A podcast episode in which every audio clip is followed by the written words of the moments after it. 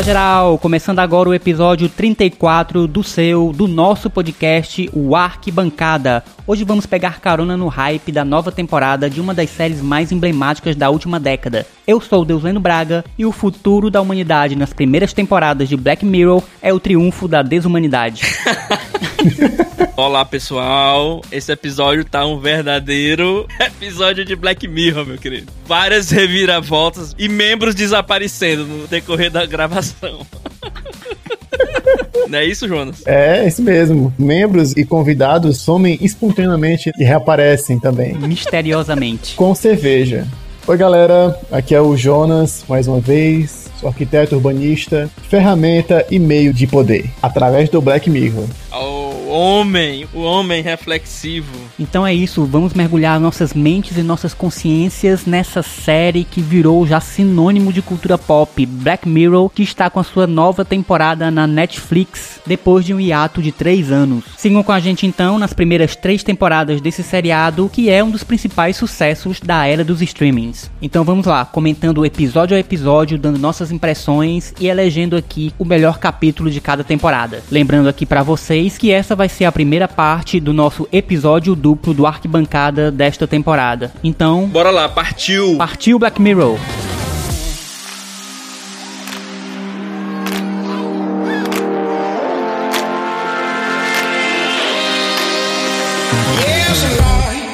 Esse episódio vai ter spoiler, meu querido? Com cerveja. Tem nem como não ter. Recheado. Bora combinar. Nada pior do que uma review que não conta nada. É, cara, mas é impossível, né? É, não tem como, vai ter spoilers. Mesmo porque as primeiras três temporadas de Black Mirror saíram entre dezembro de 2011 e outubro de 2016. Lá se vão 12 anos desde a estreia da série. Então, se você ainda não conhece, vai lá, assiste os episódios, depois volta aqui e ouve esse programa, se você se importa com spoilers. Se você não se importa com spoilers, você pode ficar ficar aqui, ouvir o que a gente tem a dizer e depois você assiste. É verdade. Tem gente que já ouviu, comentou comigo que ouviu alguns episódios de cinema, acho que foi Avatar, e nunca tinha assistido nem o 1. E foi por conta do episódio nosso de Avatar que instigou uma colega nossa lá, Andréia, designer, ouvinte, assídua. Ela é de uma adorei o episódio de Avatar e me fez querer assistir os dois filmes e gostou muito dos filmes. Que bacana, pois um abraço pra Andréia. Ela tá sempre de ouvido em pé.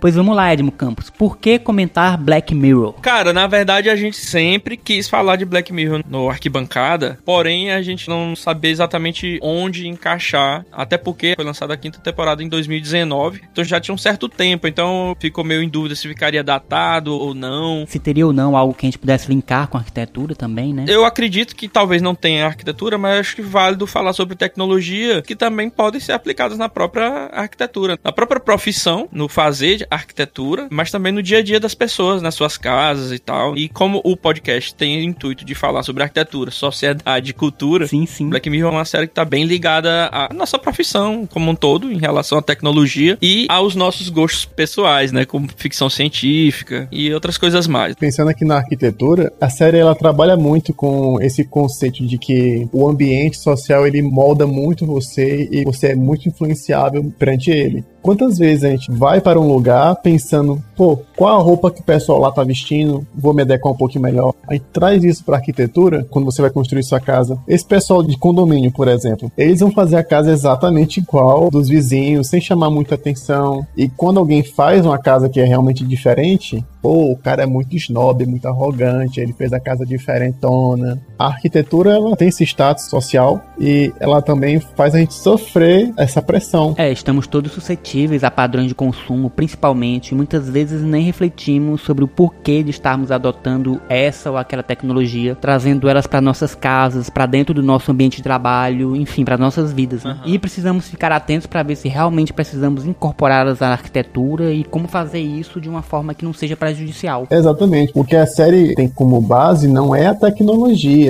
é o que a sociedade faz. A tecnologia, ela amplia o que há de pior na humanidade. E o melhor também. E de melhor. Se é feito por um ser humano, tem intenção. A tecnologia apenas é uma ferramenta. Imagina uma pessoa rica. Ela não quer perder o tempo dela dirigindo. Ela vai e contrata o motorista para dirigir o carro dela. O motorista é o que para essa pessoa? É uma ferramenta. Para ela não perder o tempo dela dirigindo. Você falou aí uma coisa que é muito interessante que a gente vê em Black Mirror, que é a instrumentalização da pessoa, do ser humano, não só dele fisicamente, mas também de sua mente e até da sua consciência. Exatamente.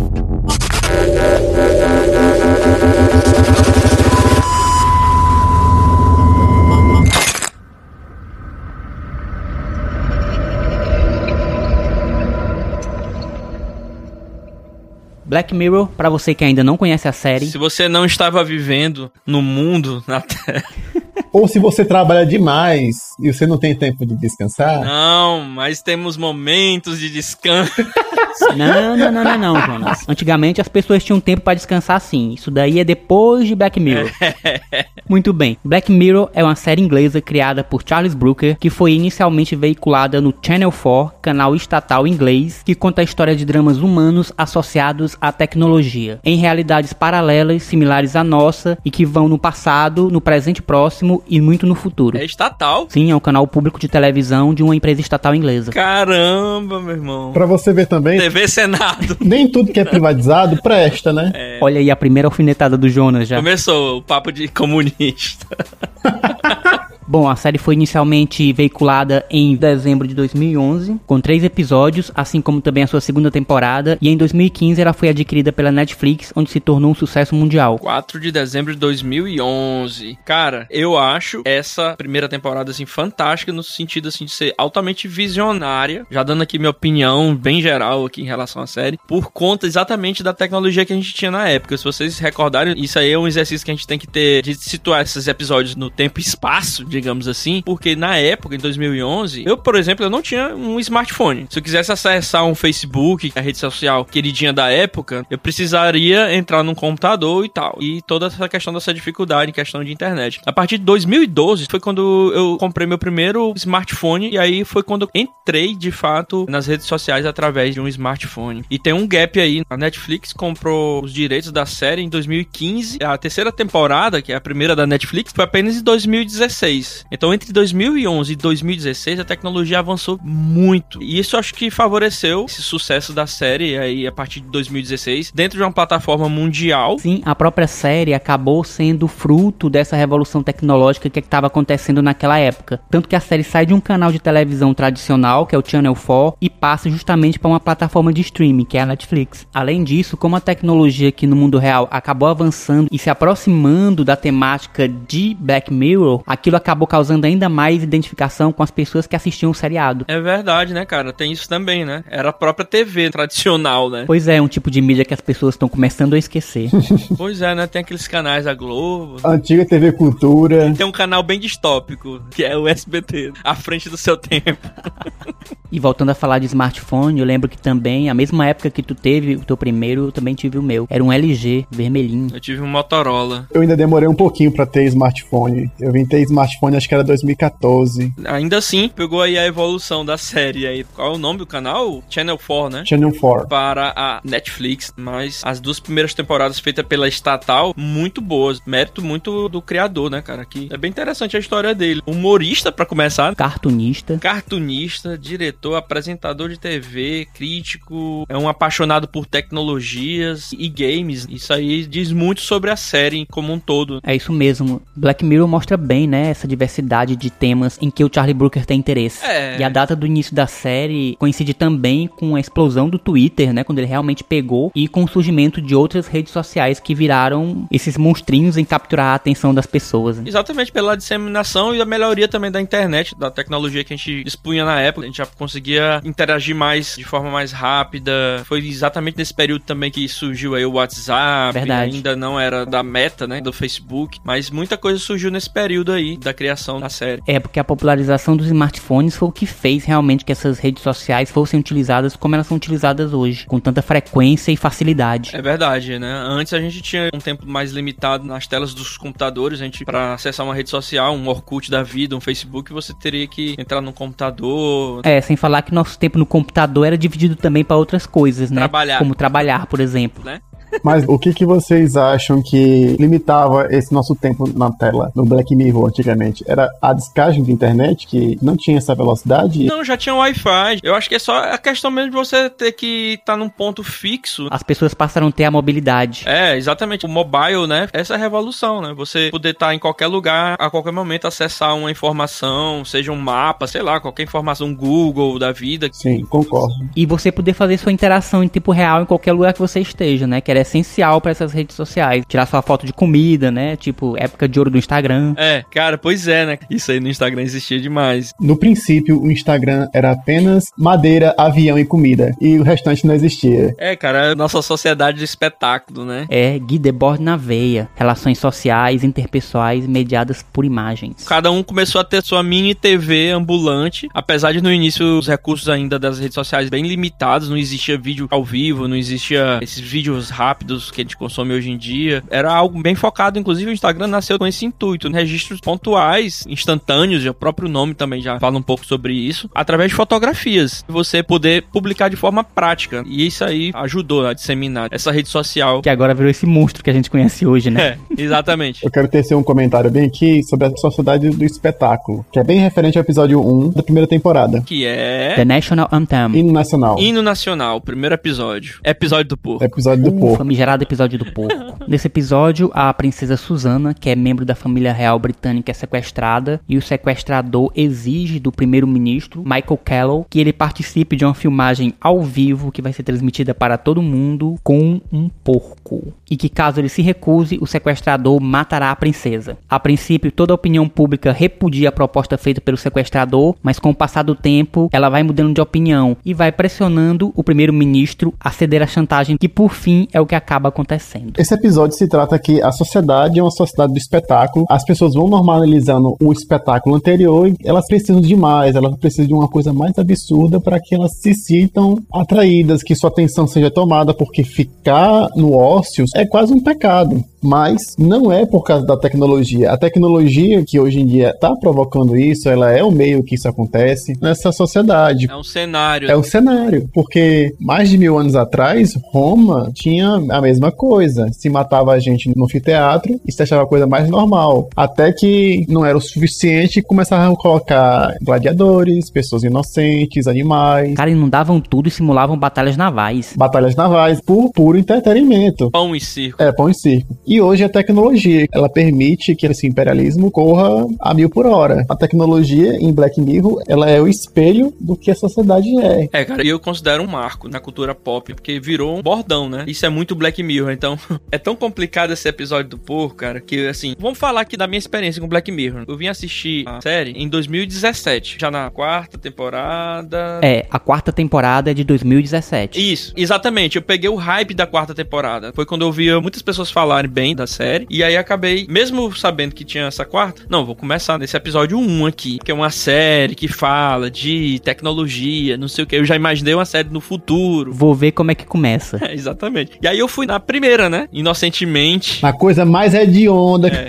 É verdade, nada supera. Inocente pura e besta, né? E aí foi quando eu me deparei com esse episódio, o hino nacional. Eu acho que o mais interessante desse episódio é o fato exatamente da atenção da gente estar o tempo todo voltada para uma tela escura da TV e poderia passar naturalmente nesse nosso mundo de hoje, digamos assim, mais contemporâneo. E o interessante é que as pessoas vão rejeitando, né, de início a ideia da chantagem que o sequestrador quer fazer com o primeiro-ministro, mas conforme não vai tendo uma solução pro caso, a Suzana não vai sendo encontrada, a opinião pública começa a mudar de ideia e já queira que a tal filmagem com o porco aconteça. Eu não sei exatamente se querem que aconteça, não sei, eu acho que é aquela coisa do pagar pra ver, entendeu? De capturar a atenção, e é exatamente isso que é a intenção do, Do artista. do artista dessa situação, mostrar na cara da sociedade o quanto a gente, né? Vou chamar a gente, vou chamar eles não. E o quanto a gente tá focado em telas e esquecendo do mundo real. É exatamente isso que acontece no episódio, que a princesa ela é solta antes mesmo do acontecimento e tudo, e mesmo assim as pessoas preferem ficar de olho na TV vendo aquele ato do primeiro-ministro, de repente saber o que é que realmente tá acontecendo no mundo ao redor. É o resumo da nossa vida. Pois é, a princesa é solta e ninguém se dá conta de que isso aconteceu. Daniel, ela tá na rua completamente sozinha, sendo que ela devia ser o objeto de atenção principal de toda a audiência, É. porque afinal de contas, ela é que tinha sido sequestrada. Exatamente, virou o contrário. E aí, isso foi minha iniciação. Muitas pessoas começaram pelas séries já da Netflix, mas eu comecei pela original. E tomei um susto. Pô, como é que é isso aqui? Eu não sabia que era uma série de episódios desconectados, de certa forma, desconectados. Episódica, né? É episódico, exatamente. Eu fiquei imaginando depois, e aí? O segundo episódio vai falar sobre o quê? Sobre o filho,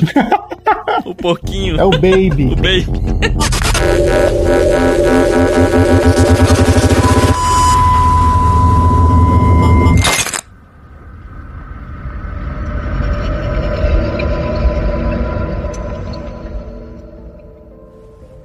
O segundo episódio da primeira temporada chama-se 50 Million Merits, 15 milhões de méritos, e é um dos meus episódios favoritos. Nessa história a gente acompanha Bing, personagem de Daniel Kaluuya. Ele vive preso num ambiente totalmente automatizado, junto com várias pessoas que pedalam bicicletas e móveis para poder gerar energia. E com a energia que eles geram, eles conseguem os méritos, que é a moeda desse mundo. E essas pessoas vivem cercadas de telas o tempo inteiro, sempre exibido programas de televisão, jogos, e todas essas pessoas, elas vivem uma certa apatia diante da vida delas. Só que um dia Bing ouve uma menina cantar e se apaixona por ela. E aí então que ele decide que vai usar os seus 15 milhões de méritos para que essa garota possa entrar num programa parecido com American Idol. Então ela consegue, os jurados do programa ficam impressionados com a voz dela, mas sugerem que ela é mais adequada para fazer pornografia. Como ela tá sob efeito de psicotrópicos, ela acaba aceitando a proposta. O Bing diante dessa situação, ele decide voltar para as bicicletas, disposto a recuperar seus 15 milhões de méritos e comprar um novo ingresso pro programa, só que para ele, e tentar assim subverter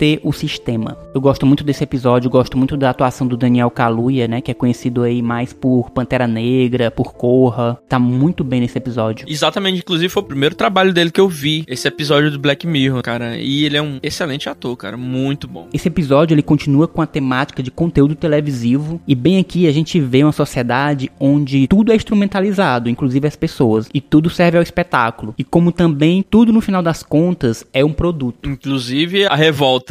É verdade, inclusive a revolta no final. O sistema se mostra invencível. Porque ali, na hora da revolta, as pessoas ficam fascinadas olhando aquele sujeito. Não porque elas estão interessadas no que eles estão falando, e nem muito menos no que pensar. Elas não têm capacidade para isso, porque elas são condicionadas a viver daquele jeito. Elas estão ali prestando atenção porque é diferente do restante que é apresentado todo dia. É verdade, é só algo diferente dentro da programação chama atenção, né? Exatamente. Cara, mas esse episódio ele é meio angustiante se você for pensar que você não consegue nem ter a paz de fechar os olhos pra descansar. Ele tenta fechar os olhos pra descansar das telas. O quarto é só tela, né, Pra começar. É tela pra todo lado. É, esse aí é o Black Mirror décima potência, né? Ele fica meio desesperado num certo momento quando a moça tá lá nos filmes pornôs e ele tenta fechar os olhos pra não guardar aquela lembrança. E nem isso ele tem o direito de fazer, porque quando ele fecha os olhos, começa, se não me engano, tem um alarme, algo do tipo, e aí ele é obrigado a abrir os olhos e inclusive pra você ter essa opção de não ver, você também tem que pagar as propagandas também. Isso é muito atual. Parece muito o próprio YouTube, né? Que você precisa comprar o prêmio pra você não ter que ouvir aquelas propagandas. Ou o Spotify também. Sim, é um modelo de consumo e de controle enquanto eles vão pedalando pra literalmente manter essa máquina girando. É, exatamente. E aí gera energia. É, aparentemente esse é o propósito. Ali a sociedade é toda instrumentalizada e quem tá no topo da pirâmide é quem tem a vida boa, né? É, não tem essa necessidade, né? Não tem essa necessidade, as pessoas que estão ali não conhecem, não têm acesso. E assim, a grande pirâmide é subdividida em pequenas e menores pirâmides, porque no topo da pirâmide não cabe todo mundo.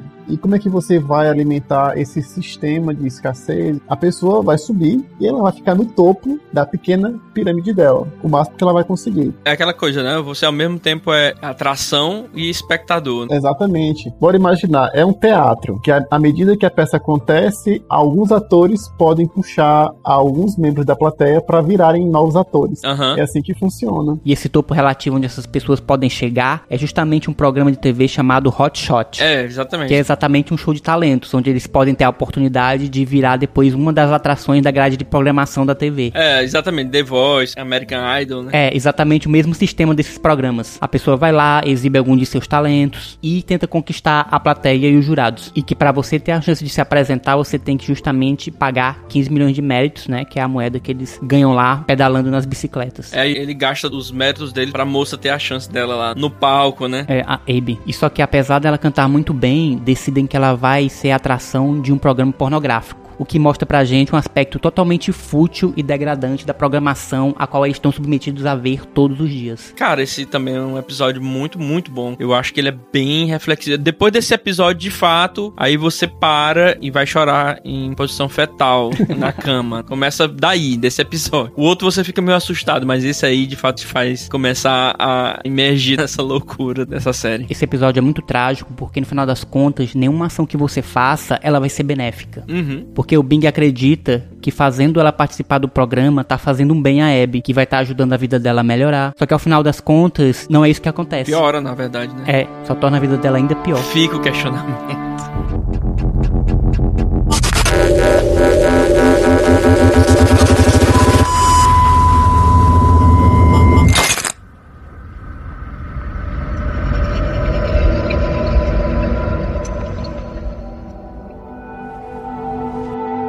Último capítulo da primeira temporada, The Entire History of You. Terceiro episódio da primeira temporada, toda a sua história. Eu não vou falar em inglês, Deus já falou.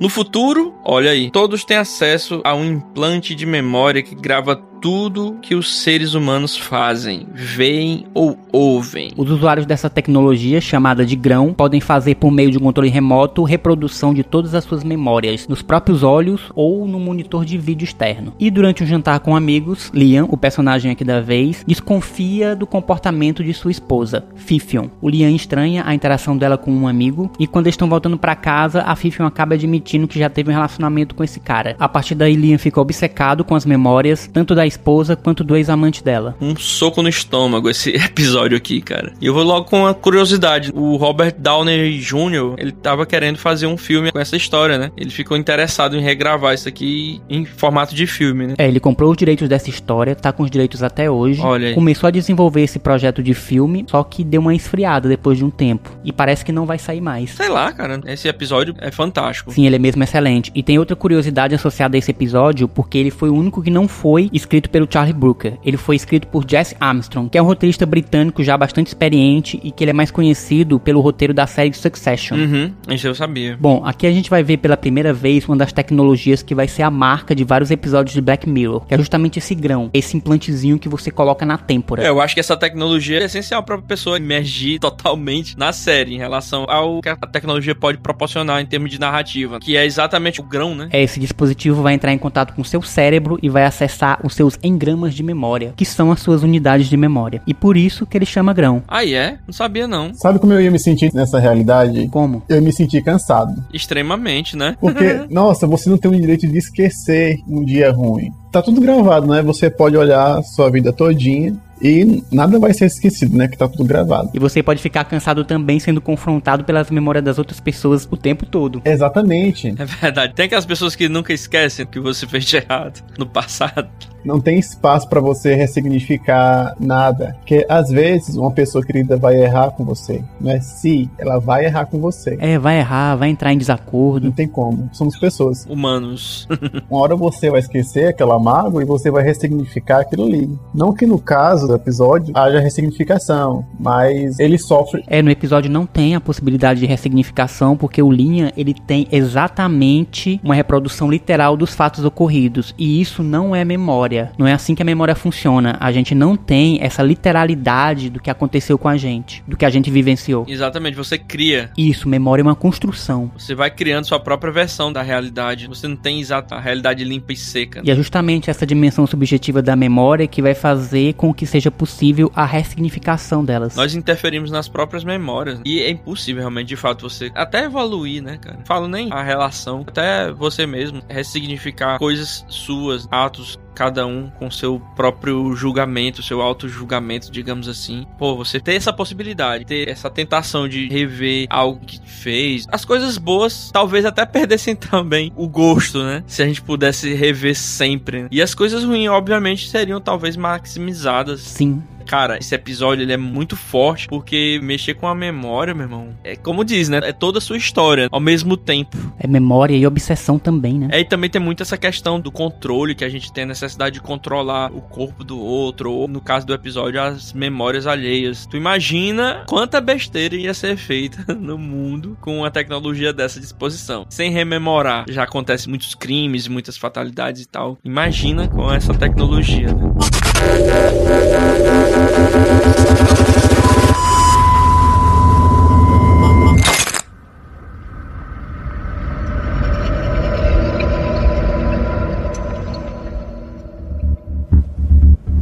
Agora chegou a hora. Todo mundo adorou a primeira temporada, pelo visto, né? Todo mundo concorda que foi um altíssimo nível, com três episódios excelentes. Mas vamos lá. Qual é o melhor episódio da primeira temporada de Black Mirror? Começa pelo Jonas, né? Sempre convidado. Rapaz, eu acho difícil a gente categorizar, porque os três episódios, eles abordam três temas muito relevantes para a sociedade hoje em dia. Saúde mental, de você deixar essas pequenas paranoias passarem, você desencanar, você aproveitar a sua memória, você aprender a ressignificar. Isso é muito interessante, como também a questão de controle da sociedade, porque isso realmente existe. Então, é aquela coisa, você é o protagonista da sua vida? Não. Existe a política, existe a produção. Então, são vários fatores. Bora, Jonas, deixa de enrolar. Vote. Bota o primeiro episódio do, do porco, porque ele é muito mais impactante. É de ondo, é horrível. e é bom. Sociedade do espetáculo. Cara, como é que tu vai votar não coisa que tu não gostou, mano? Não, porque ela tem relevância. Eu não voto nela porque eu gosto. Eu acho que ela é relevante pelo tema que ela trata. Ah, entendi. Perfeito. Eu falo assim do que eu não gosto é porque eu não achei agradável. Cara, a arte nem sempre é agradável, né? É para pensar mesmo, de fato. Exatamente. Mas você tá certo. É, tem vezes que a arte é pra desanestesiar mesmo, né? Causar incômodo. É, é pra isso, a intenção é essa. E você, Edmund? Eu? Ué, não vou ficar por último hoje? Ah, bom, é claro que você vai ficar por último. Cara, eu voto no terceiro episódio da primeira. Ele me impactou muito mais, mais carregado de emoção para mim. Esse tema me mexeu muito comigo em relação à questão de memórias e tudo. E também apresenta uma tecnologia, essa questão da imersão no mundo da memória, que é muito um resumo do que tem em todas as temporadas. Então, eu acho esse terceiro episódio muito bom. É nele que eu voto. Muito bem. Então, é um seriado que começa com a barra de qualidade muito alta lá em cima e eu vou ficar com o segundo episódio, 15 milhões de méritos. Empate! É isso aí. Eu acho que é interessante para a primeira temporada não ter um vencedor. É, eu também acho. E vou ficar com 15 milhões de méritos porque foi a primeira vez que eu vi Daniel Kaluuya e a atuação dele é muito impactante, muito verdadeira. Acho que de todos os episódios é o que melhor atua. É verdade. Cara, ele é muito expressivo e ele passa assim emoções desde a mais ampla apatia até a total perplexidade, cara, só com olhar. É muito bom. Pô, e que expressão. O cara tem uma expressão muito foda. Não é? E o diretor se aproveitou muito bem dessa expressividade. Tem muitos closes no Daniel Kaluuya, detém muito a câmera nele, tá incrível. E eu gosto muito da temática dos dois primeiros episódios, porque o Charlie Brooker ainda estava procurando falar muito sobre televisão, sobre os rumos da televisão e sobre quais seriam os limites da programação televisiva e o quão nociva ela poderia se tornar. Aham. E é isso. Deu um empate, né? Primeira temporada concluída.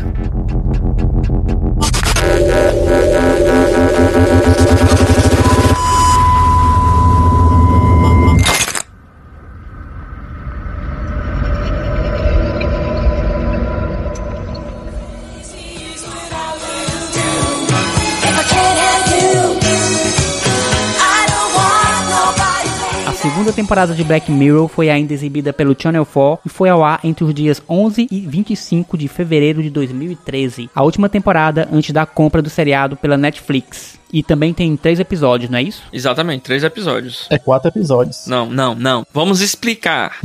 A segunda temporada, ela entrou com três episódios. O primeiro chamado Volto Já, o segundo Urso Branco e o terceiro Momento Valdo. Depois, em dezembro de 2014, antes da série ir para Netflix, eles lançaram o quarto episódio, o episódio de Natal, o especial de Natal, na verdade. Que no final das contas ficou no pacote da segunda temporada, mas foi lançada com com três episódios. E qual é a história desse primeiro episódio chamado Volto Já? Be Right Back. Bom, Volto Já conta a história de Marta, que reencontra o seu falecido amante através de um novo serviço que permite que pessoas mantenham contato com os mortos. Bizarro, bizarro. E é só isso que eu posso dizer desse episódio aqui. É, esse episódio é carregado de tensão, muito incômodo e estranheza. Marta e Ash são namorados, Ash se envolve em um acidente de trânsito e acaba morrendo. Poucos dias depois, Marta descobre que está grávida e decide usar uma tecnologia que é capaz de simular a voz e a personalidade do Ash com base no perfil que ele tem em redes sociais. E por um tempo, ela até encontra conforto nessa tecnologia. Até que um dia esse Ash artificial conta a ela que existe um sistema experimental que ela pode utilizar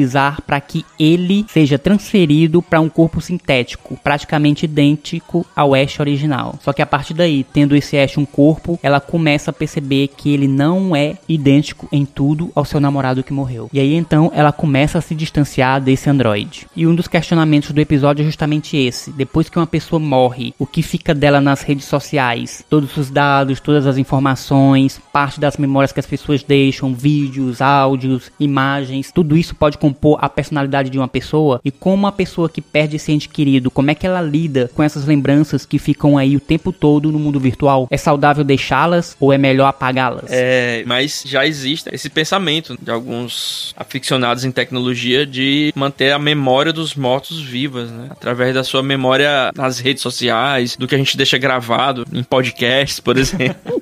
E ser usado futuramente para um reencontro, talvez. né? Só que nessa série aqui ela é muito estranha em relação a esse encontro deles, né? Porque ela começa numa tecnologia chatbot. A mistura de chatbot com chat GPT. Isso. Bom, o personagem Ash morre durante a tentativa de devolver a van que os dois tinham alugado, dizendo que voltava logo, volto já. nunca mais voltou. Mas enfim. Mas não porque quis, né? É, sofreu um acidente. E aí ela fica lá de luto e tal. E nessa realidade, existe essa tecnologia onde ela consegue conversar com as memórias do marido, inseridas nesse chatbot, desse chat GPT personalizado com as experiências dele. E aí isso evolui a um ponto que depois ela tem uma espécie de ciborgue, sei lá o que, um replicante, né? Um robô, sei lá o que. É, não fica muito claro mesmo essa tecnologia aplicada na replicação do corpo do Ash, né? Porque ele mesmo vê uma notícia no celular de criação de pele artificial, É. coisa assim. E vale também a gente voltar um pouquinho na relação do Ash com a Marta. É uma relação meio de codependência. Ele vive muito imerso no mundo virtual e ela demanda muito a atenção dele. Não é porque ele está demais na tela, não. Talvez também, porque isso também acontece quando eles estão no carro sozinhos, os dois, sem telas nenhuma, só ouvindo música. E antes do Ash sair pra devolver a van, ele insiste que vai sozinho, fazer tudo sozinho, meio que querendo que ela vá junto dele também, como se ele não pudesse fazer nada sozinho sem a presença dela, mesmo que ele não dê a atenção que ela considera que merece quando os dois estão juntos. Aí isso mostra bem essa codependência dos dois. Entendi. Explica muito a dependência dela ao ponto de querer transformar o falecido marido num robô, numa experiência desse tipo, né? Bizarra. Mas não só por isso, porque também as pessoas elas têm um medo da morte.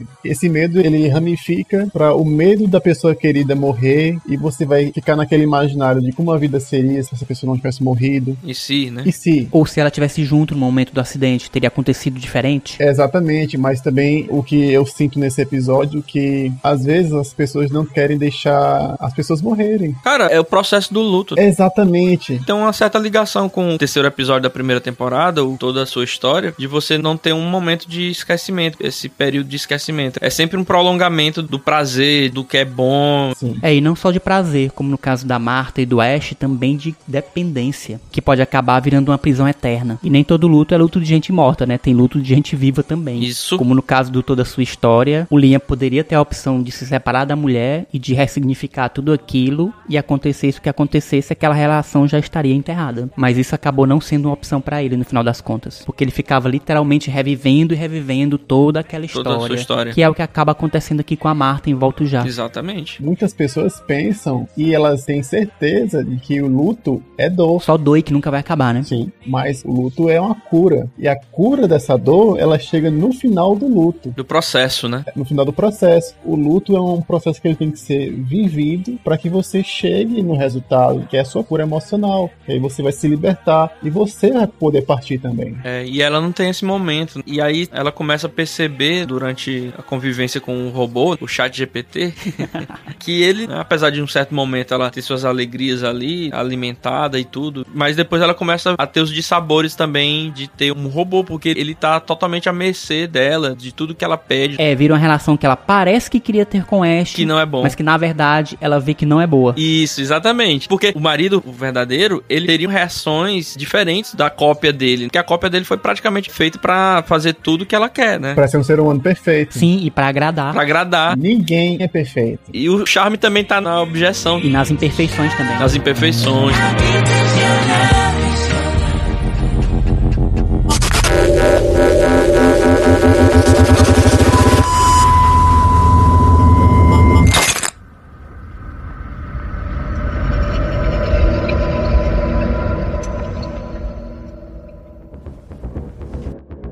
Victoria acorda atordoada em uma casa. Parecendo estar com amnésia, ela percebe que ao sair na rua, as pessoas tentam filmá-la com o celular. Quando ela tenta falar com estas pessoas, elas simplesmente a ignoram. E é aí então que um homem mascarado, armado com espingarda, tenta alvejá-la. Ela foge e encontra outra mulher, chamada Jane, que está fugindo dos caçadores. Jane explica que as pessoas que estão filmando foram afetadas por um sinal que apareceu nas telas dos seus celulares, enquanto os caçadores são pessoas não afetadas que agem de maneira sádica. Ela também conta a Vitória que sabe onde está o transmissor que está emitindo o sinal e que tem o plano de destruí-lo. Mais tarde, Vitória descobre que tudo não passa de uma encenação e que ela está num parque chamado Justice Park.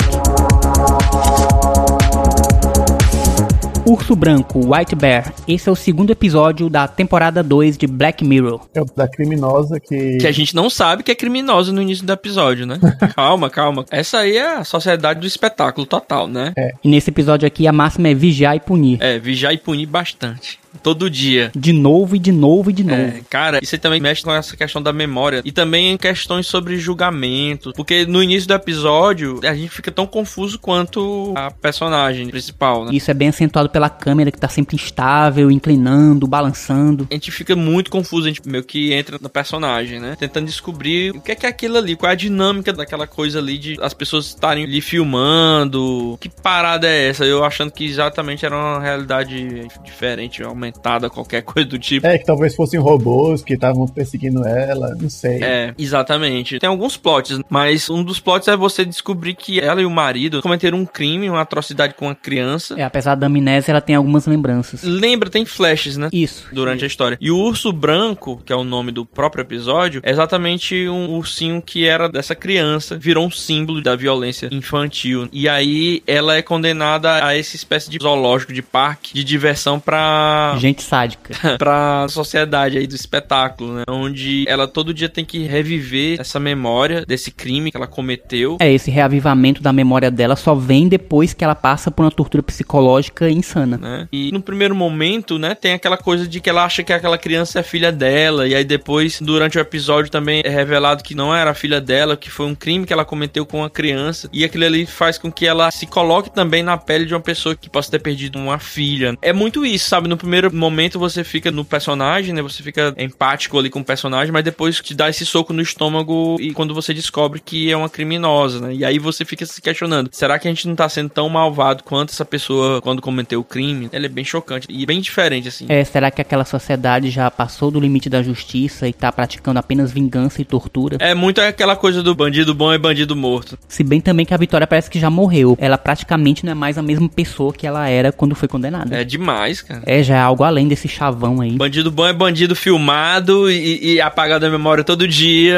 Não é? Ela é uma presa caçada diariamente por pessoas, tanto no sentido clássico, como também perseguida e caçada por smartphones, por pessoas sedentas de tragédias. Cara, é muito doido esse episódio. meu. Aí, cara, do que vale a pessoa ser condenada se ela esquece o que ela fez? É só pelo bel prazer. Só pelo bel prazer. E um prazer macabro. Exatamente. Prazer de assistir alguém sofrer. Porque ela é uma criminosa, isso ninguém tira o fato. Mas assim, ela tinha que ser julgada e ela tinha que lembrar o que ela fez e sofrer por isso. E se ressignificar, e ressignificar o que ela fez pra né, Exatamente. se tornar uma, sei lá, pessoa que se espera, né? Uma pessoa melhor. Ou que pelo menos essa pessoa tenha a opção de ressignificar o ato que ela fez, né? O crime que ela cometeu. Que ela possa se arrepender, pelo menos. É, pelo menos ter essa chance. É que aquela coisa, todo mundo aqui sabe, quando uma pessoa comete o crime, ela deixou de ser um ser humano e está abaixo de ser um animal. Ela não é nem um animal, ela é um, um criminoso. É, a gente deixa de reconhecer naquele indivíduo uma pessoa como nós mesmos. É, exatamente. E é isso que leva que aquilo tudo, no final das contas, seja uma encenação sinistra, né? É No verdade. final é um circo, onde as pessoas também são palhaços ali no meio, achando que são corretos, mas também são tão errados quanto. Verdade, não, é isso aí, perfeitamente, meu querido.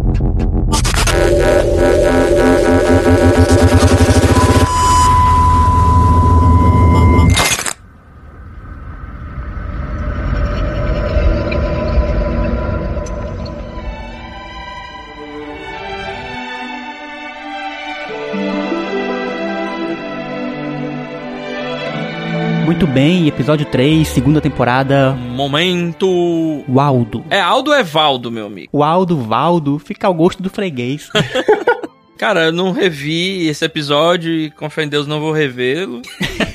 Mas vamos lá, terceiro episódio da segunda temporada. Momento Aldo ou Valdo para os íntimos. Um comediante fracassado que dubla um urso animado se envolve em uma trama política quando seu personagem se candidata a um cargo político. Tiririca. Brasil, eleições 2018. Momento. Ti...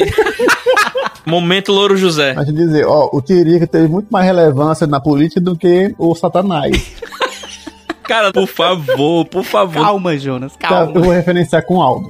O Aldo começa como uma figura apolítica, externa à política, É o Outsider. é o outsider. Aí vira o bichão, antissistema. Antissistema. Tudo na política vira piada pra ele. Qualquer um no espectro vira piada pra ele. Então, ele vai crescendo, ele vai ganhando relevância, Aquela comédia meio americana, né? Que não poupa ninguém, né? não poupa ninguém. Até que chega um ponto que Tem até um termo, fritada, né? a fritar. Até que chega um ponto que o próprio criador não é mais relevante pra ele. É- O criador vira alvo das piadas do personagem. E esse personagem, que era o outsider, que era o antipolítica, vira a política. Vira a própria política. Vira a própria política. Que é bem a cara de um cidadão ali que foi presidente. E passa a rejeitar e ser extremamente contra qualquer outra coisa que não seja ele. O que deixa ele super popular frente à opinião pública, né? Fica super popular. É meio que um ratinho da vida, né?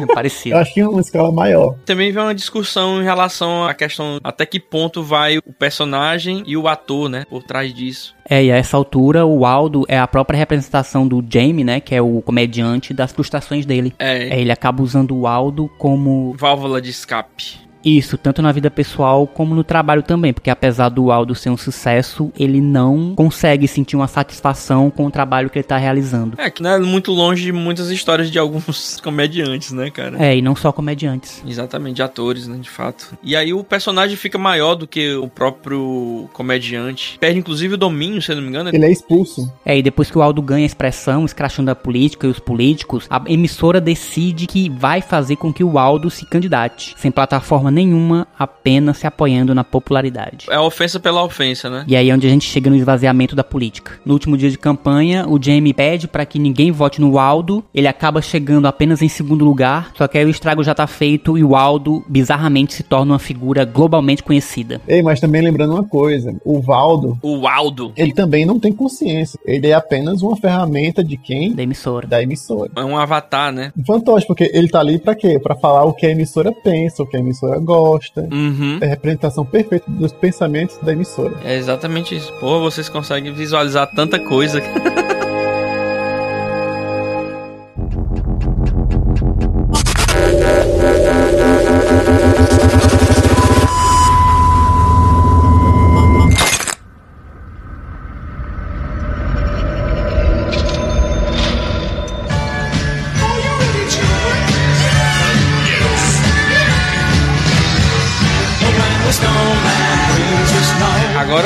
vamos para o quarto episódio da segunda temporada, que foi lançado em 2014, quase dois anos depois, né, filho? Sim, já ali também havia as negociações para compra de Black Mirror pela Netflix. Quando nos chega um especial de Natal. Exatamente. Cumprindo aí uma tradição inglesa de fazer um especial de Natal, né? E, cara, esse episódio é foda demais, meu amigo. Especial de Natal, também conhecido como White Christmas, onde dois homens em uma área gélida e remota contam três histórias sobre descontroles tecnológicos ocorridas na época de Natal. Natal é o episódio que praticamente condensa todas as temáticas que foram vistas nas duas primeiras temporadas de Black Mirror. É. Tem a questão da cópia de consciência, que ela pode perdurar para além da morte do corpo físico. Junto disso, tem a questão de se essa cópia é um indivíduo autônomo, vontade de superar a morte, individualidade, unicidade. Vai muito por aí, né? Sim, tem também uma modinha que estava muito em voga na época, que é o coach.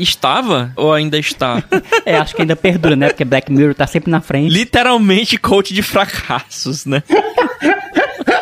um mega de um fracasso. É, na segunda história tava todo mundo realmente de parabéns. Tem também coaches que escravizam consciências. Se essas consciências clonadas podem ser exploradas ad infinito. Ela pode ser torturada? Eu acho esse episódio, cara, muito bom. Porque, primeiro, ele, como Deus fala, ele resume nesse episódio praticamente o episódio de despedida do Channel 4, né? É exatamente isso. E que eu acredito que fecha aí com chave de ouro essa sequência aí desse canal. Sim, sim. Resume bem o que Black Mirror trouxe até então de tecnologias. E dentro do próprio episódio existe uma construção, eu acho esse roteiro fantástico. Meio que uma espécie de Inception, né? Uma coisa dentro da outra, uma história dentro da outra e alguns plots, umas reviravoltas e histórias extremamente tristes. E que se passam nas festas de Natal. Podendo ser alegre, né? Sendo uma história de Natal, mas é totalmente o inverso. Tem a questão do bloqueio, que é um conceito novo aí pra série, mas que a gente tem nesse mundo contemporâneo, o tal do cancelamento, você é cancelado por todos e aí você não consegue interagir, até que ponto isso é benéfico pra nossa sociedade ou não. E ele tem muitas questões mesmo em relação à consciência, até que pontos a cópia da nossa consciência é parte nossa também. Cara, o episódio Natal Branco, ele trata dessa questão do bloqueio, que a pessoa é capaz de bloquear a outra pessoa da vida, né? De tudo, né, cara? Inclusive das fotos, dos vídeos. Da existência, da vida.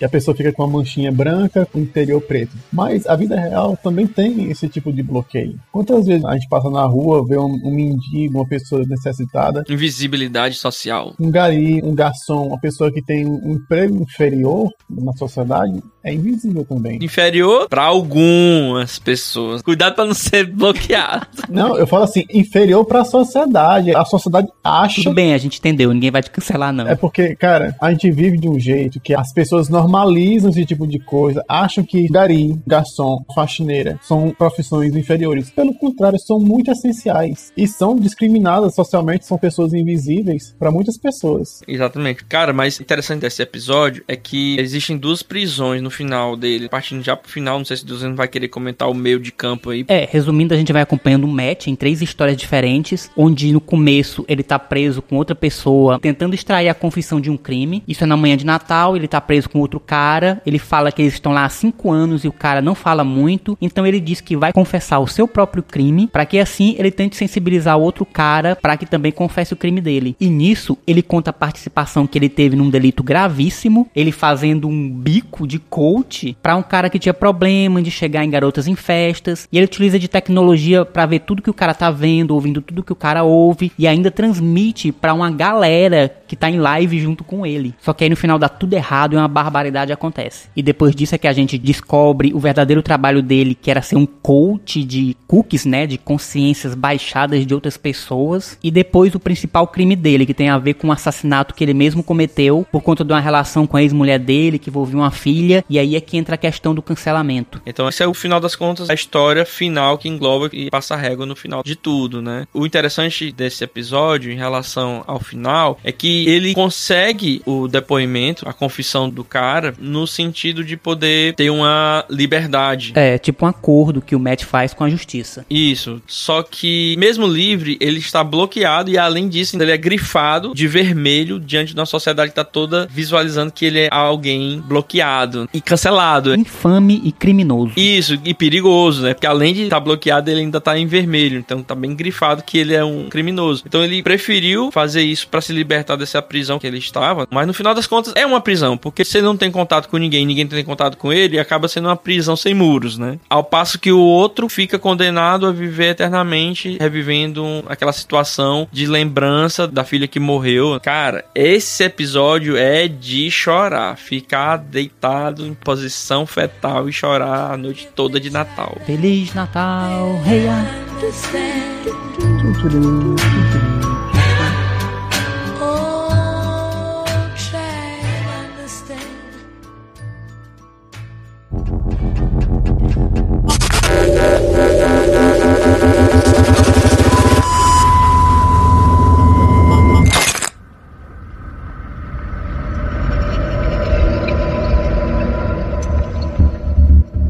Muito bem, essa temporada também foi muito boa, mas quais são os eleitos, na opinião de vocês, a melhor episódio da segunda temporada de Black Mirror? Jonas, Cara, eu achei legal o primeiro episódio da segunda. Volto já. volto já, né? Muito bom mesmo. E você, Edmo? Diga sua opinião, Edmo. Cara, eu gosto muito do episódio White Christmas. Apesar de ter sido lançado dois anos depois da segunda temporada, pra mim ele é o melhor dessa temporada. Por muitas questões, porque ele resume todas as tecnologias envolvidas na série e tem várias discussões também que permeiam os outros episódios. Por isso eu volto em White Christmas. Mas gosto muito também desse seu episódio aí, Jonas. Ele acaba sendo uma evolução do meu episódio. Verdade. É. Mais bem trabalhado também. Pra mim, White Christmas é um episódio meio roubado, porque ele veio no ano de 2014 só, foi o único roteiro desenvolvido durante esse ano todinho, e ele realmente trabalha melhor muitos dos conceitos que foram apresentados durante as duas primeiras temporadas de Black Mirror. Mas ele tá aí, tô dentro das regras. É, tá, mas eu vou ficar com o momento áudio. Falas. Não dá.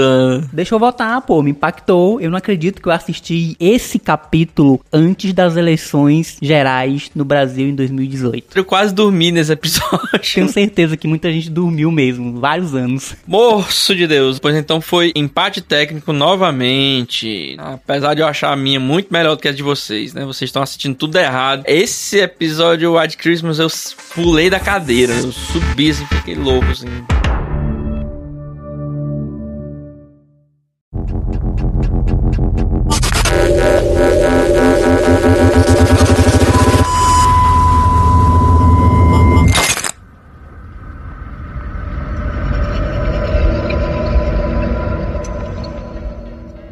Terceira temporada era Netflix, que queria 12 episódios, né? 12, mas o Charlie Brooker queria 6. Ele falou: Não, não sou louco, pelo amor de Deus. Sair de 3 episódios por temporada pra 12 é uma loucura, né? Cara, tu imagina, 6 já acho demais. Nossa, imagine 12 episódios explodindo a cabeça da pessoa. A primeira temporada eu assisti, numa lapada só, minha cabeça tava fervendo.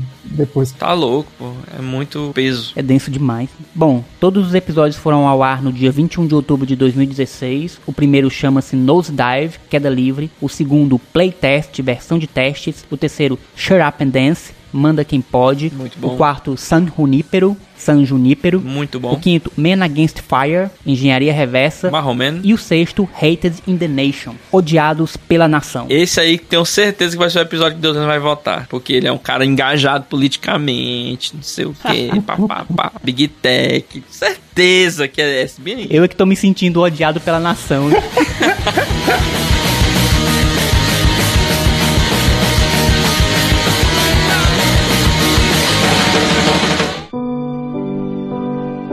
Primeiro episódio, Nosedive, Queda Livre. Uma mulher desesperada para ser notada nas mídias sociais acha que tirou a sorte grande ao ser convidada para um casamento luxuoso, mas nem tudo vai como planejado.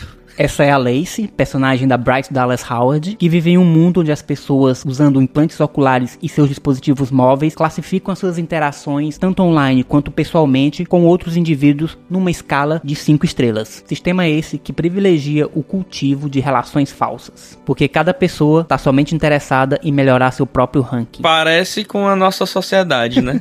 Não, imagine, isso é só ficção científica. Essa sociedade onde você vale o seu ranking. né? É a sociedade do ranking. Exatamente. Exatamente. Você tem que ter um carro, você tem que ter uma casa grande, de preferência no condomínio. Você tem que ter a roupa da moda. É, só que no caso de Nosedive, isso é muito mais um fim específico e algo que vai sustentar elas no topo do ranking. Porque a vida cotidiana das pessoas é mais parecer ter e parecer ser alguém que não se é. É desse jeito. Nosso ranking tá aí. Exatamente. Então a Lacey, ela posta a foto de um boneco que ela fez com a amiguinha de infância dela, que é a Naomi, que é essa garota que vai se casar e que ela é tipo uma grande influencer e que tem um ranking altíssimo. Uhum. Então a Naomi acaba convidando a Lacey para ser uma das madrinhas de casamento e para ela fazer o discurso. E é aí que a Lacey vê a oportunidade de com esse discurso conseguir subir no ranking para atingir o objetivo dela, que é melhorando sua nota de 4.2 para 4.5, conseguir um desconto para poder alugar um apartamento de luxo. É, esse episódio eu gosto muito dele, assim, quando eu assisti a primeira vez, eu dei uma pescada muito grande nele, porque eu tava bem cansado. Assisti tarde, tudo, não me convenceu, eu dormi mesmo. Depois, no dia seguinte, reassisti com calma e gostei muito desse episódio. Eu acho que ele é o episódio do Instagram, né? Total, Instagram com realidade aumentada, uma maravilha. A galera faz esse espelho com as tecnologias que a gente tem, né? E aí ele, de fato, é bem plausível em relação à tecnologia que é mostrada no episódio, né? Essa questão do ranqueamento. E o desprendimento também desse ranqueamento, que eu acredito que é muito o nome do episódio, né? Queda livre eu entendo assim, dessa forma. Tipo, ah, foda-se meu ranking, eu quero viver livremente, fora desse sistema opressor, onde todo mundo é falso, onde todo mundo é uma nota. E essa libertação tá muito representada na caminhoneira que ela encontra pelo meio do caminho, que é a única pessoa que dá carona pra ela quando ela mais precisa, quando ela quase não tem ranking nenhum mais. E a sociedade de Nosedive é opressora em tudo, cara, na estética, aqueles tons pastéis bem mortos. Uma arquitetura sem vida, insossa. Tudo muito limpo, muito novo, muito correto. Parece que ninguém tem história.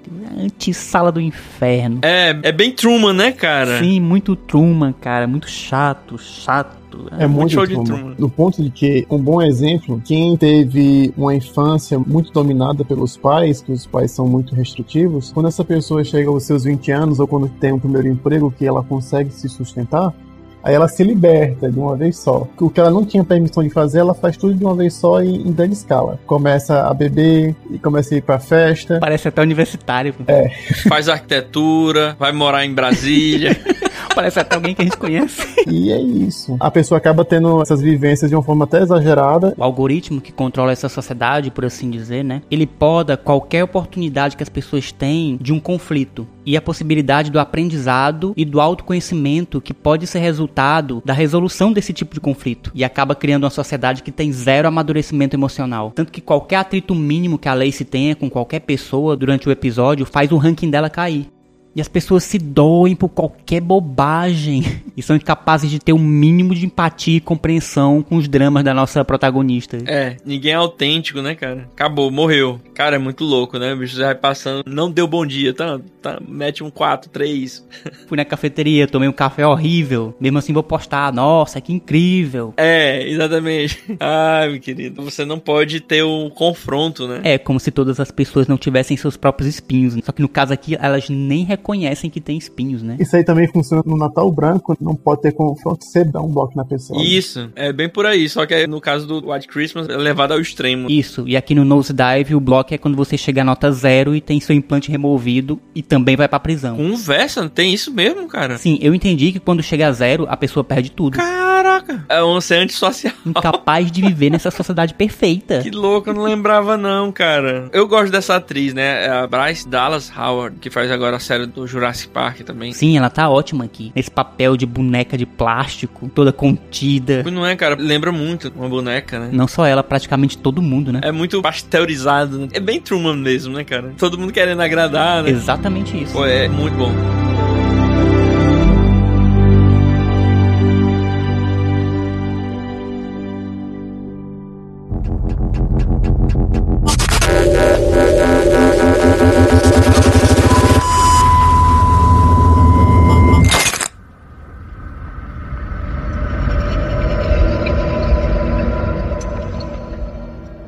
Episódio 2, temporada 3, Playtest. Versão de testes.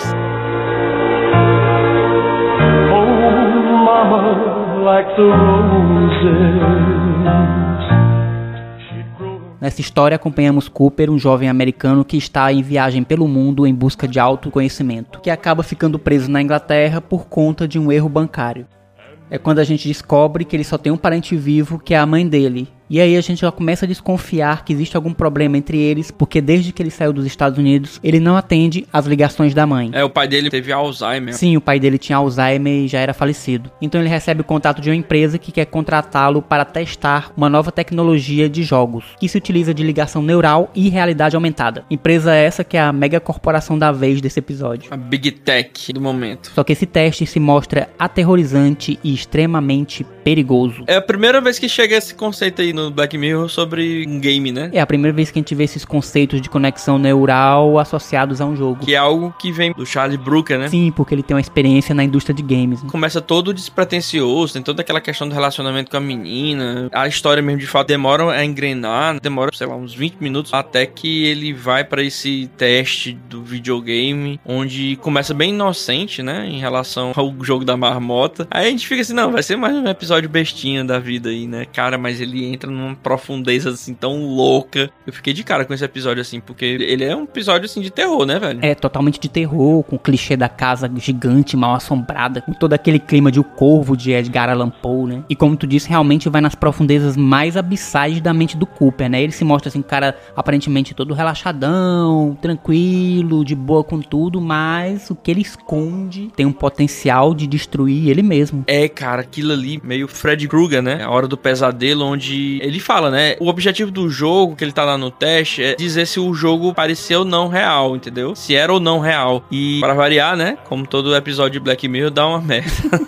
É, quando começam a pedir pra testar coisas em Black Mirror é porque vai dar muito ruim. É, e quando ele fala, né, que testar seus medos, aí, meu querido, eu fiquei imaginando, isso vai dar uma merda grande. Sim, no final das contas, é que o Cooper é que acaba sendo a grande cobaia. Ele é que é testado. Porque a IA do jogo vai começando a vasculhar a mente dele em busca dos seus piores medos. E vai cada vez indo mais fundo com a finalidade de assustá-lo cada vez mais. E vai materializando aquilo dentro do jogo. Cara, tu imagina isso aí? O cara tem medo de altura, ou medo de sei lá o que, de sapo, cobra, qualquer coisa do tipo. Porque ele tem medo lá de aranha, né? Aparece uma aranha gigante lá. É, ele tem aracnofobia. Porra, é muito doido esse episódio assim, sabe? Eu acho que ele tem altos e baixos, demora a engrenar, mas me pegou, cara. Esse episódio eu não posso negar, não. Não fiquei dormindo igual o outro episódio no começo, não. Eu fiquei imaginando uma besteira bem aqui. Pois fala, besteira é aqui mesmo. aqui. A inteligência artificial ia botar você no quarto escuro começar a botar um vulto. Menino, ia ser um susto danado. Um vulto? Um vulto no escuro. Um cliente que não quer pagar, né? Esse tipo de Aí é coisa, um né? terror desgraçado. Não é nem medo, isso é realidade. Aí o terror é maior ainda.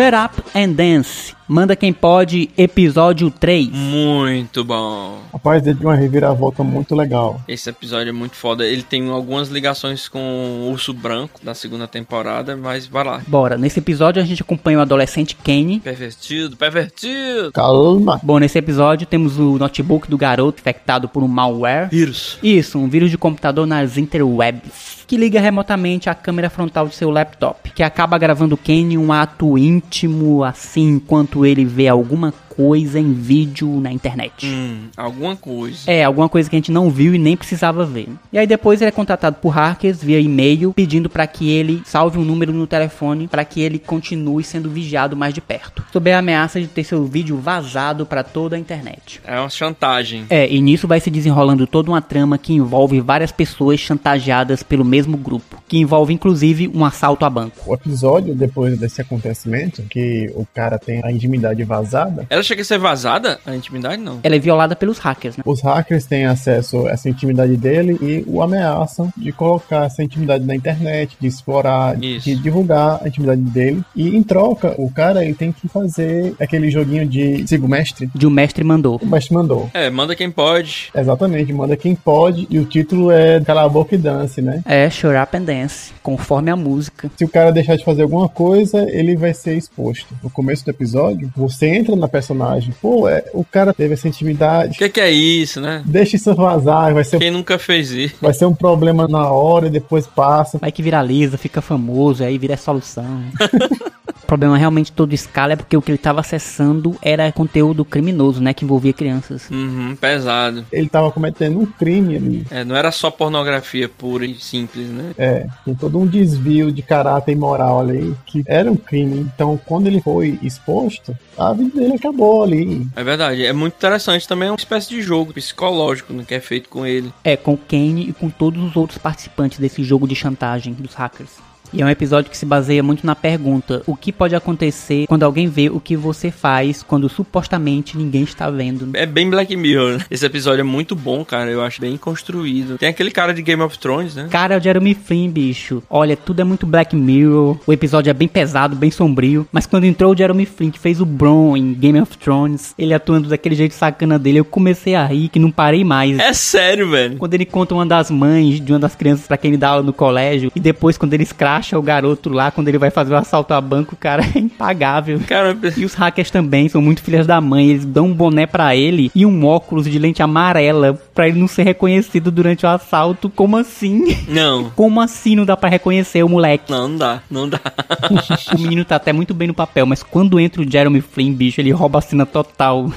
É muito engraçado. Ele é muito bom ator, né, cara? Ele tá ótimo aqui. Pois é, e aí no final a gente descobre que o garoto também tá praticando pornografia infantil, né? Pois é, e é só aí que a gente entende a gravidade dos atos do Kenny. Exatamente, que é crime, né? E aí. E aí também a gente entende que o assalto ao banco é só uma maneira de chamar a atenção da polícia. Isso. Enquanto o Kenny e um outro cara que também praticou o mesmo crime que ele são obrigados a lutar entre si. É, e é meio parecido com o Urso Branco, um espelho aí do episódio do Urso Branco, onde você, no começo, você se compadece, né? Acha, Não, pô, cara, o cara só tá dando uma olhadinha ali na internet, tudo. E aí no final descobre que ele é um criminoso, um pervertido no mínimo, né? Sim, e também a questão dos hackers promovendo justiciamento, né? Não justiça. E eles se mostram extremamente sádicos, porque eles poderiam expor os criminosos de uma outra maneira bem diferente, simplesmente denunciando a polícia, entregando as provas. Isso. E acabam expondo também as outras pessoas que têm os seus desvios de caráter, digamos assim, mas que realmente não cometeram nenhum crime. Não tem final feliz porque, de qualquer jeito, é divulgado, né? É, não tem final feliz pra ninguém, porque a intenção dos hackers foi sempre revelar o que todo mundo fez no suposto anonimato da internet, que é algo que não existe. Isso. E se ilude quem acha que isso existe. É verdade.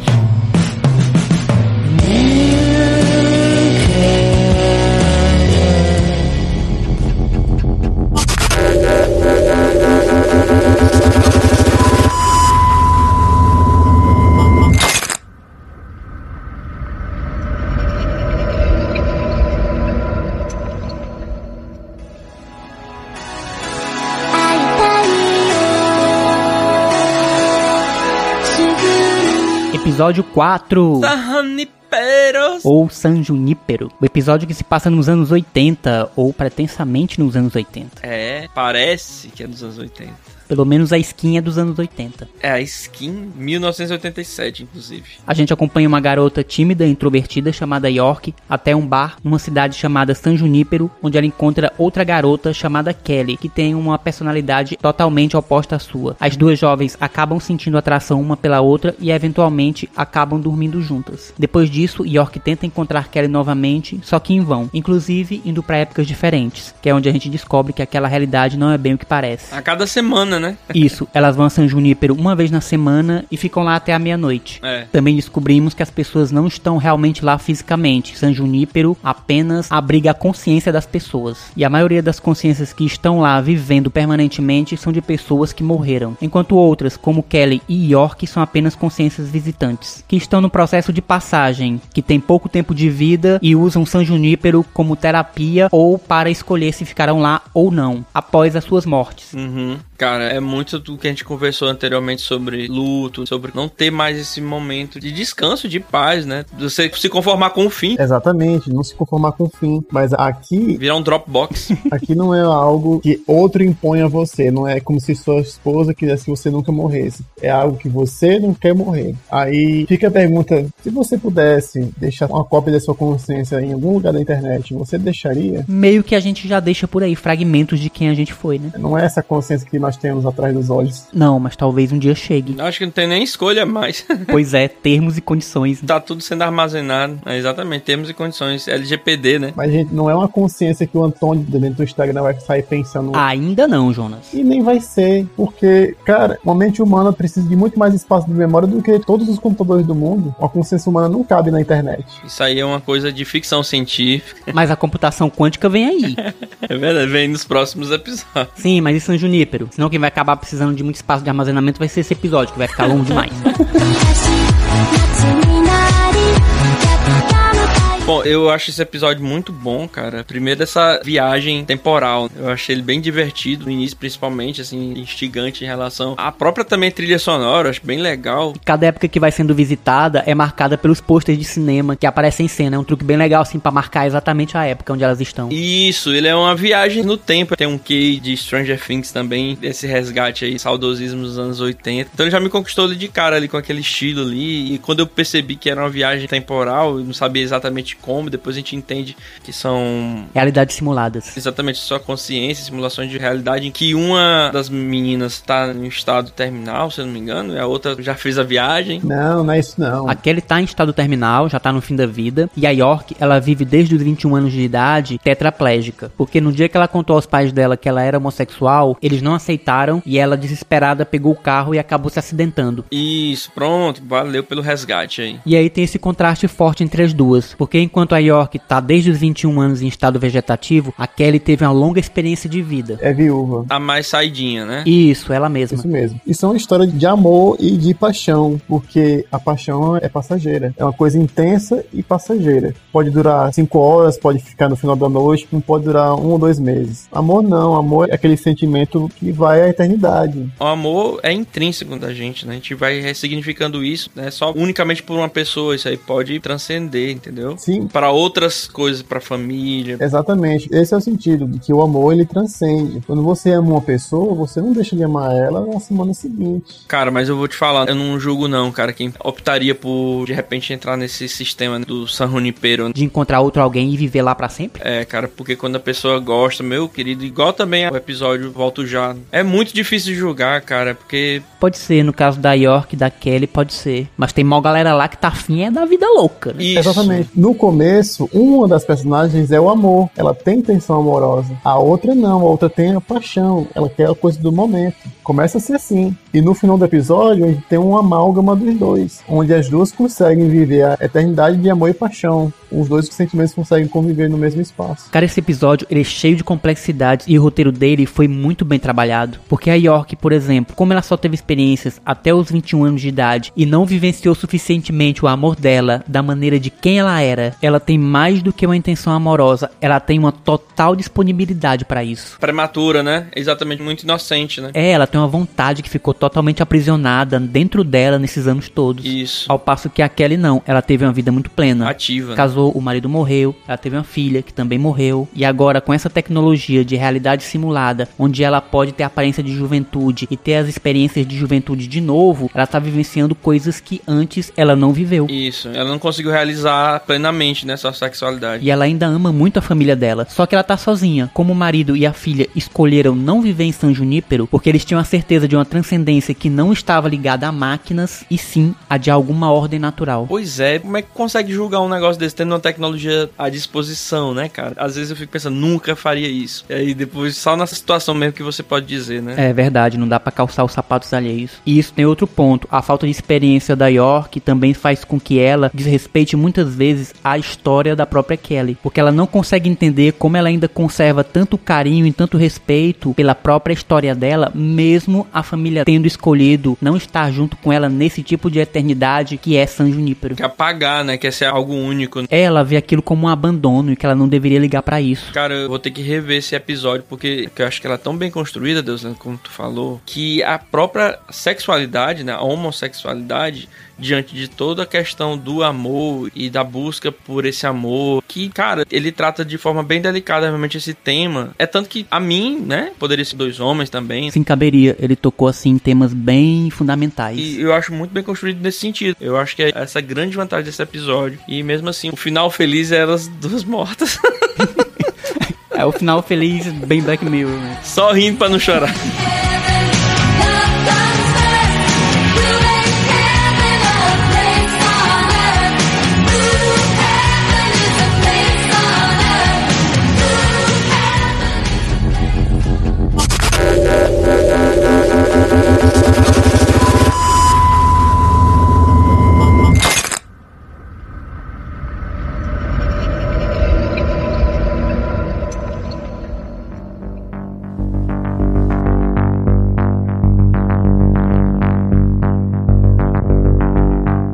Men Against Fire. Engenharia Reversa, episódio número 5. Perdi as contas. É o das baratas. No futuro pós-apocalíptico, a humanidade batalha contra baratas super desenvolvidas. Cara, isso aí é aquele filme dos anos 90. Não lembro. Foi até sucesso, se passava no espaço. Sim, umas baratonas gigantonas. É. Tropas Estelares. É, pronto, Tropas Estelares. Pode continuar. Men Against Fire. O nome do episódio em português é Engenharia Reversa. Tem nada a ver, na verdade, com, com o título em inglês. É, só faz sentido na história. Após sua primeira batalha contra um inimigo elusivo, um soldado começa a ter sensações estranhas e sentir pequenas falhas técnicas, falhas na Matrix, altas referências.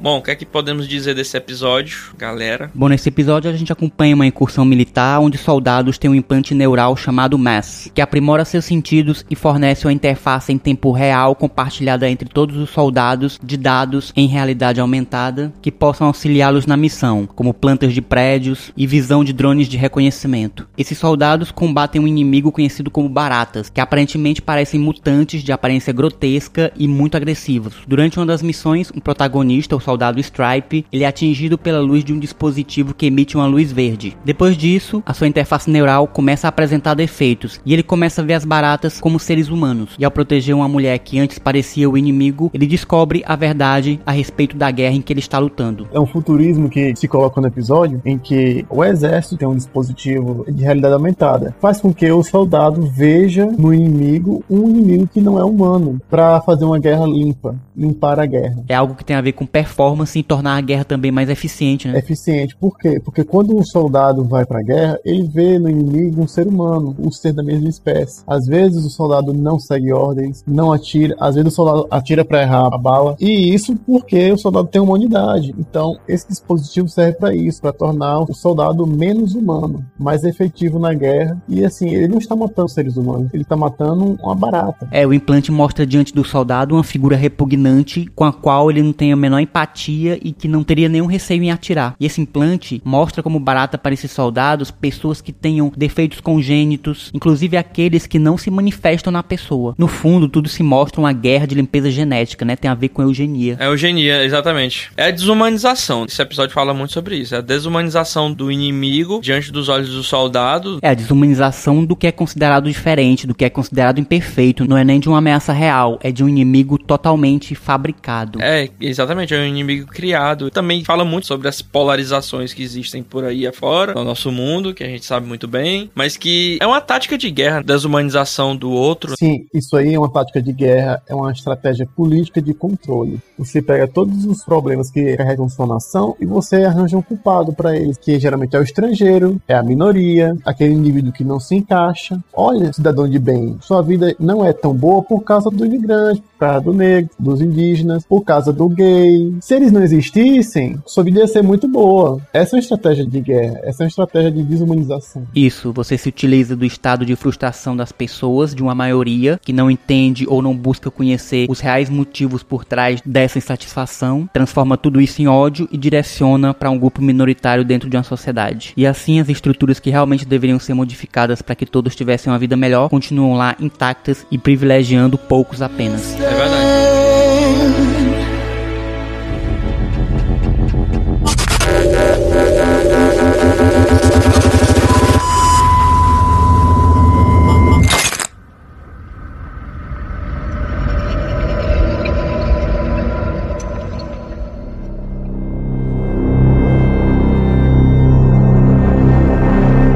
Bem, chegamos finalmente ao último episódio da terceira temporada de Black Mirror. E aí, como é que tá a cabeça de vocês?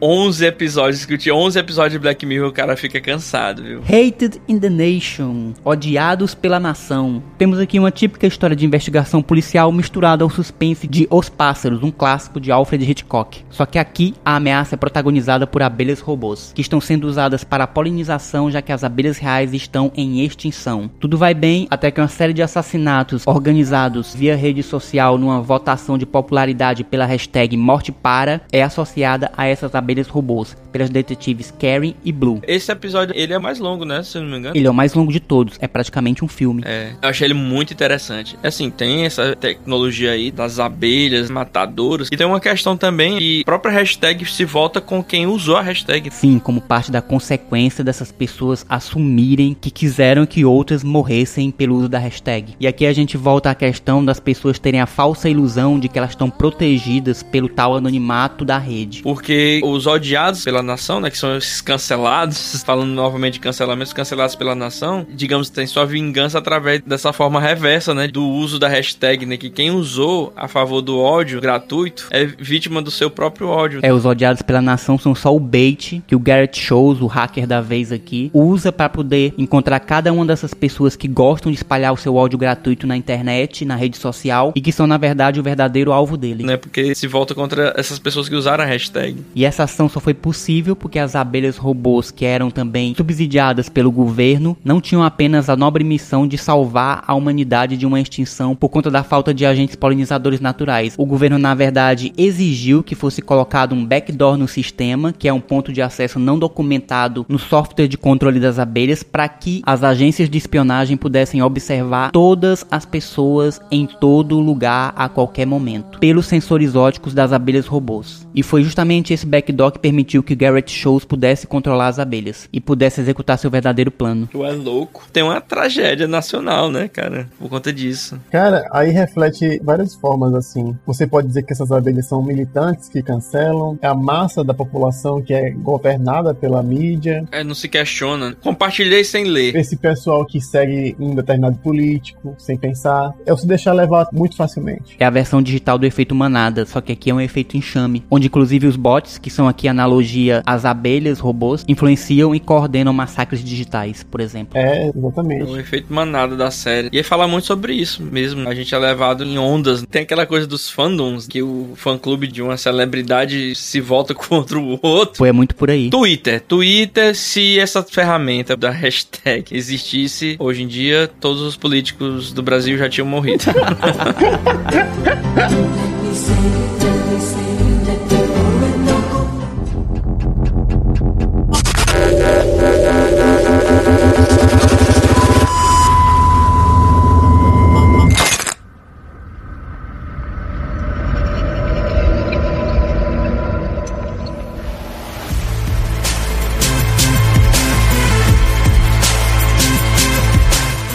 Muito bem, vamos então ao melhor episódio da terceira temporada. Jonas, Meu voto vai para San Junipero. Invejoso. San Junipero. San Junipero. Ele trabalha amor e paixão nas dos personagens do episódio e no tratamento mesmo de que tudo tem um fim. Rapaz, eu acho fantástico esse episódio. Bom, eu também voto em San Junipero. arriba! Como falei anteriormente, eu acho que é um episódio bem construído, me conquistou desde o início, é bem instigante. E assim, a delicadeza como ele é construído também. Sobre os temas, sobre vida após a morte, sobre luto, até sobre diversidade. Muito bom, ele é o melhor episódio dessa estreia na Netflix. Muito bom, agora sou eu. Vai lá. Bom, parece que finalmente vamos ter a primeira unanimidade. Oh! Aê! Eu pensei que fosse voltar no episódio político. Eu também gosto muito de Nose Dive nessa temporada, mas o episódio poderia ter sido um pouquinho mais curto. Mas San Junipero é realmente excelente. O roteiro é muito bom, muito bem trabalhado, muito bem cuidado. As atrizes estão muito bem nos papéis. O ritmo do episódio é muito bom. Tem a nostalgia dos anos 80 que me pega também um bocado. E é um episódio que é cheio de camadas sobre a vida, sobre eternidade, sobre escolhas, caminho, respeito, paciência, sobre a busca por essência. Realmente é um episódio muito delicado, como tu disse. E é isso, San Junipero. Então, vamos lá. Então o que é que a gente vai fazer a partir de agora que a gente vai só fazer três? A gente para por aqui. Essa é a primeira parte de duas sobre Black Mirror. E a gente volta no próximo episódio com as outras três temporadas, incluindo a mais recente, a sexta temporada, que já tá no ar, que você pode assistir lá na Netflix. Mesmo porque isso aqui já tá muito denso, vamos parar por enquanto e a gente volta depois. É isso aí, né? Comprido e denso. Galera, aqui é o Jonas dando um tchau. O Black Mirror é real, é a sua vida, é a nossa vida, ali é real. Tchau. Valeu, meu querido. Valeu, Jonas. Valeu, Deus Leno. Foi bem denso. Espero sobreviver ao final desses dois episódios. Muito bom conversar com vocês. Fica aí, galera. Vamos assistir a segunda perna desse programa. Valeu. É isso aí, a gente se despede por aqui na primeira parte desse episódio sobre Black Mirror e aguardamos vocês no próximo episódio. Tchau. Até lá. Tchau. Pose on a Cadillac if you wanna find all the cops they're hanging out in the donut shops. They sing and dance. Oh, they spin the club grooves down the block. All the Japanese with they and the party boys call the Kremlin. And the Chinese know. Oh, they walk the line like Egyptian.